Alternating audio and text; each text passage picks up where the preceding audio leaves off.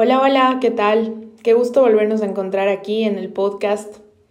Estoy bastante inspirada, muy emotiva y el día de hoy para mí es un gusto poner en la mesa un tema que a mí me realmente despierta pasiones y también me hace reflexionar en cómo la creatividad, la imaginación y por supuesto las ideas están directamente conectadas con esa energía femenina. Estamos en el mes de marzo, el 8 de marzo es el Día Internacional de la Mujer y se conmemora eh, la lucha, el esfuerzo, el sacrificio de muchas mujeres a lo largo de la historia que realmente marcaron un antes y un después para tener un poco más de equidad y por supuesto llegar a esa igualdad que todos queremos. Sin embargo, el día de hoy quiero proponerles un tema mucho más profundo para trabajar, yo creo que con nuestro ser interior y habla sobre esa fuente de inspiración que todas las personas, hombres, mujeres, independientemente de cómo nos identifiquemos, primero que nada anhelamos, segundo hemos encontrado o encontraremos en un futuro y cómo esa fuente de inspiración se torna en nosotros como este significado, este símbolo de progreso, este símbolo de ir alcanzando metas, resultados, distintos niveles, elevación, ascenso. Así que el día de hoy quiero hablar de esta palabra que se ha escuchado mucho más que nada en el ámbito artístico y que de cierta forma se la ha socializado como si tuviera que ver mucho con la inspiración y obviamente el origen de una energía femenina. Y esto es la palabra musa. Hemos escuchado a muchas personas decir esta es la musa de mi inspiración. Y una musa, estudiando un poquito, ¿verdad?, del contexto de la mitología, eh, tiene que ver con una historia de uno de los dioses Apolo y por supuesto de cómo se podía, se podría decir, identificar a distintas musas con respecto a diferentes áreas del arte, de la inspiración, de la poesía, pero ¿qué les parece si contextualizamos un poco esto y conversamos de lo que significa una musa ahora para nosotros, para cada persona? Todos tenemos siempre esta percepción de que hay alguna mujer en nuestra vida que nos inspira. Podría ser nuestra madre, podría ser una hija, podría ser un amor de pareja, podría ser una hermana, una amiga. Y de cierta forma, independientemente de ser hombre o mujer, todos tenemos otra mujer que nos inspira. Todos tenemos otra mujer que admiramos. ¿Cuántas mujeres que tal vez nos estamos desarrollando y desenvolviendo en el mundo del liderazgo, de los negocios, no hemos escuchado frases como, wow, cuánto te admiro. Pero no podría estar con una mujer como tú, porque eres muy inteligente.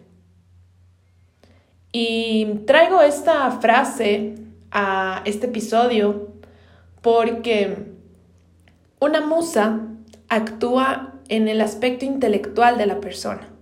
Eso significa que cuando nosotros hacemos un acercamiento hacia despertar nuestra creatividad, nuestra imaginación, nuestras ideas, nuestro aspecto, se podría decir, artístico, que generalmente está en el lado derecho del cerebro, y llamamos a alguien una musa, estaríamos diciendo que está despertando nuestro, nuestro aspecto intelectual. Y obviamente de cierta forma esta figura femenina que tenemos es algo que está bastante idealizado, sí, pero también nos podemos dar cuenta que es como una fuente de muchas ideas, de muchos proyectos que podrían venir. ¿Y por qué? Porque todos los seres humanos necesitamos inspiración. Todos los seres humanos necesitamos lo que se podría decir como un motor, un motivo, una razón por qué hacer las cosas. Y de cierta forma podríamos ponernos en este, en este momento a decir que la fuente de inspiración nuestra podríamos ser nosotros mismos. En el caso de las mujeres, nosotras mismas. Pero también yo creo que es de valientes y tener coraje de reconocer que si bien es cierto en esta época de empoderamiento femenino, de la cual soy una precursora, y por supuesto también una mujer que se pone la bandera de lucha sobre este tema. Sin embargo, también creo que debemos, nuevamente recalco, tener la humildad de decir, yo también tengo una fuente de inspiración. Al ser mujer, yo también tengo un motivo que despierta en mí ideas, que despierta en mí proyectos, que despierta en mí ganas de alcanzar resultados y no está mal.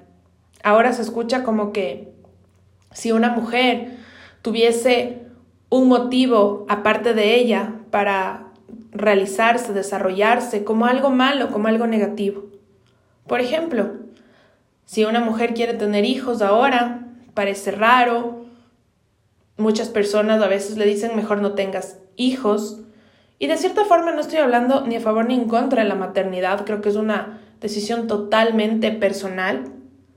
Sin embargo, creo que si una forma de realizarse, en el caso de este ejemplo, para una persona específica es la maternidad, y ese va a ser su motivo de inspiración, su musa en la vida, está bien.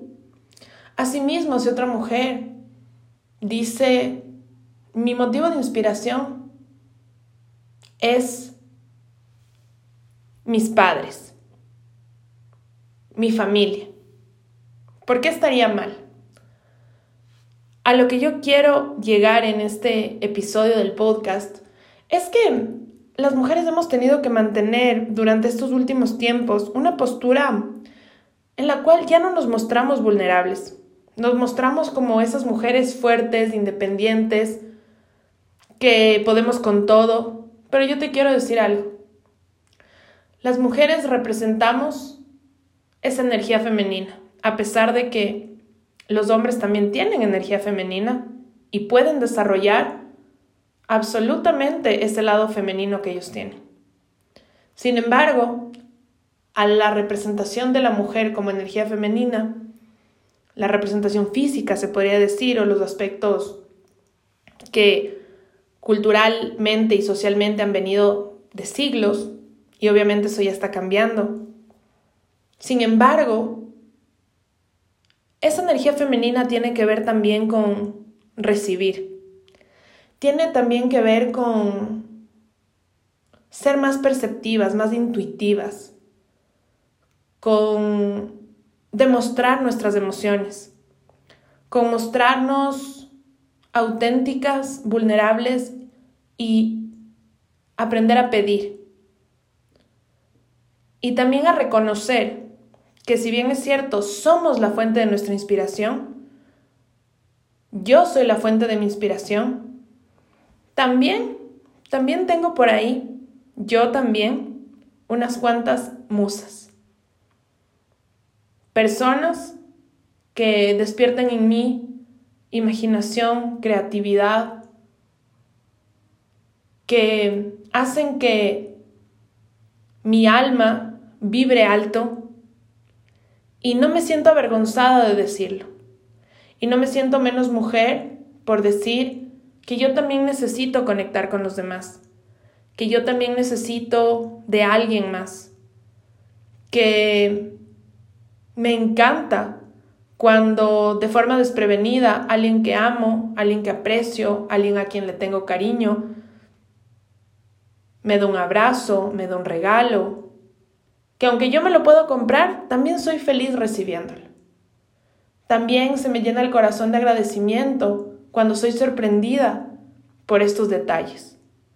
Así que yo quería en este, en este episodio del podcast conversar sobre esa inspiración que podemos volvernos las mujeres, esas musas que podemos ser para el mundo, para destacar lo bello, lo inspirador y por supuesto todo eso sutil, dulce, suave, placentero que representamos. Pero de la misma forma, saber que nosotras también tenemos nuestras propias musas. Pueden ser nuestros hijos, pueden ser nuestros padres, puede ser una pareja, una amiga, un amigo, un hermano, una hermana. Y de esa forma darnos cuenta que entre hombres y mujeres lo más importante y lo que más representamos es ser humano. Con eso se termina el episodio del podcast del día de hoy. Gracias por estar hasta el final. Les mando un abrazo a todas las mujeres, una felicitación por cada día levantarse con la frente en alto y seguir demostrándole al mundo que somos valiosas, pero que también podemos ser vulnerables. Besos a todos esos hombres que valientemente escuchan un audio para inspirarse, para despertar o simplemente para tener una actividad más que les enriquezca. Bendiciones a todos.